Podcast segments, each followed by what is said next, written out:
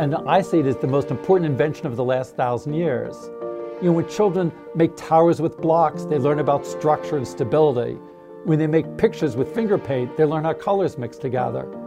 But most important, they learn about the creative process. Programming helps you organize and express and share your ideas. When kids create programs, they can make their own stories and animations and games.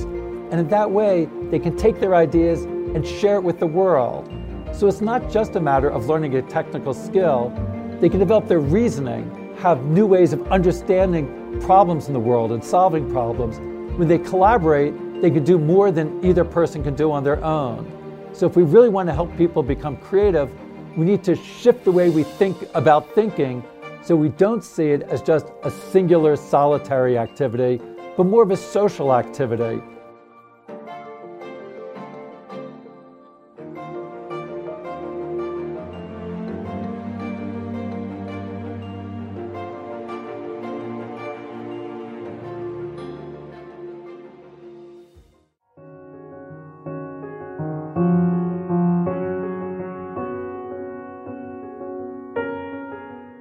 Oftentimes, when people think about computer programming, they think of it as a technical skill or a mathematical skill.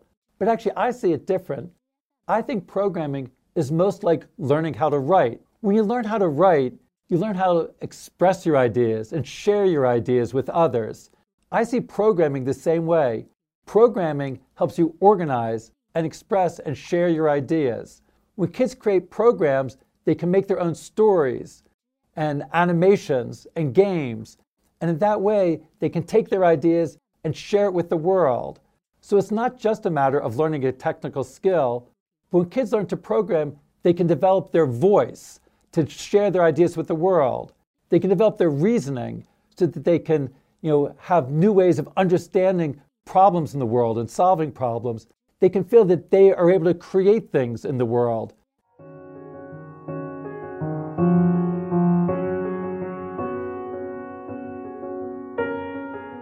When we developed our Scratch programming language, we intended it for all children from all backgrounds, of all learning styles, because we think it's important for all children to be able to express themselves. It's not just for children who are going to go on and become professional programmers, but most children won't grow up to become programmers or computer scientists. But we think all children from all backgrounds will benefit when they learn to program because they'll develop a new way of expressing their ideas. Those are skills that are important for everybody, regardless of whatever job they grow up for. So I think that we need to make sure not to just see programming as a narrow technical skill, but a way that you develop a wide range of skills that are useful in all parts of your life.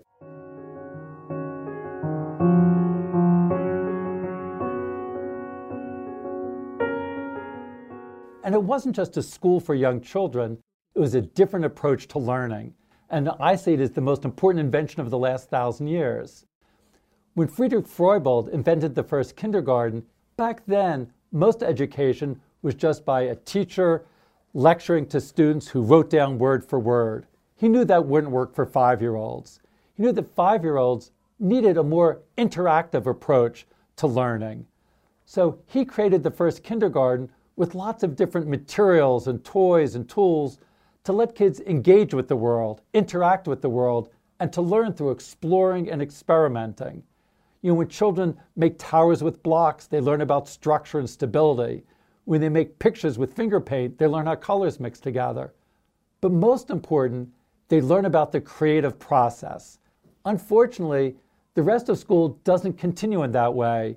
Kids spend too much time in school sitting at their desks, filling out worksheets, listening to lectures.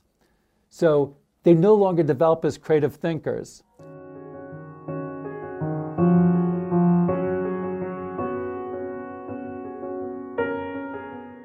I think one of the challenges in helping cultivate creativity is that it's very difficult to measure creativity. I think rather than trying to, you know, you know, to measure the things that are easiest to measure, we should focus more on the things that we value. I think to succeed in today's world and to be happy in today's world, the creativity and collaboration are some of the most important things, the most important abilities and capabilities that we need to develop. And then think more about what are the real goals of education?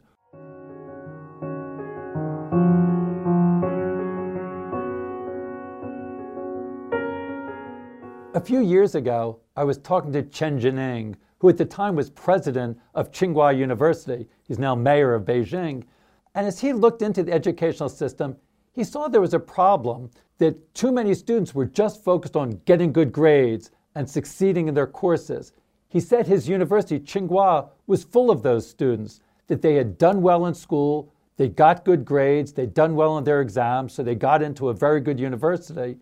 But he said there was a problem. Many of them were not very creative. If you gave them a new situation, they didn't know how to address it. They just knew how to solve the problems they were already taught. He talked about those students as A students. They were students who got A's in their, in their tests, but they didn't know how to come up with new ideas in a new situation. He said that we needed to support a new type of student that he called X students. X students were willing to take risks, to try new things. Rather than just answering the questions of the textbook, they know how to define new types of problems. Rather than just following rules and instructions, they were defining their own goals and strategies. So he said to succeed in today's world, it's important to be more of an X student. Because the world is changing so quickly, we need students who are willing to take those risks, try new things, define their own goals and their own strategies. So he set it as a goal for Tsinghua, and he said the whole education system should set as a goal to support the development of X students, not A students. Although he was talking about China, I think that's true all around the world.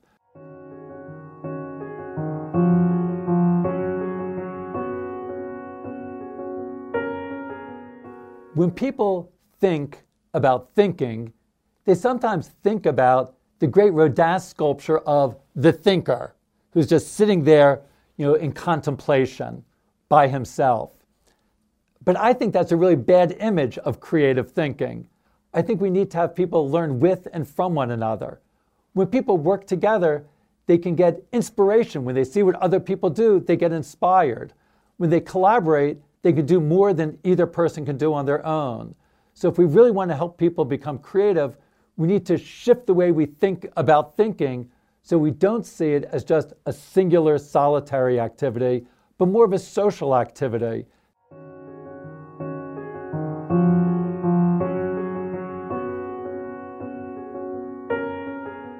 I see tinkering as a cross between making and playing.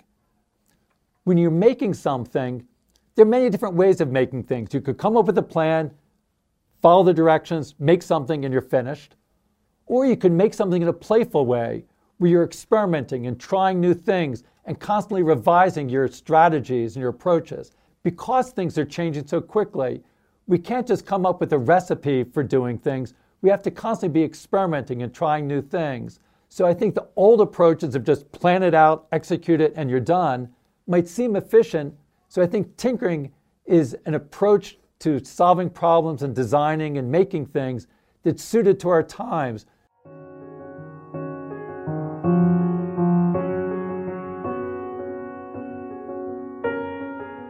We need to give children enough freedom to be able to follow their fantasies but enough structure so they can make their fantasies come alive.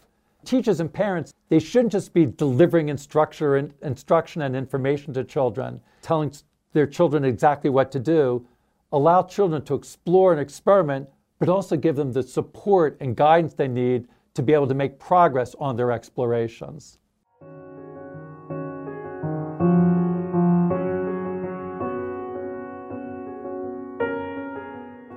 I think one of the problems with today's education is that too many things are separated by different barriers.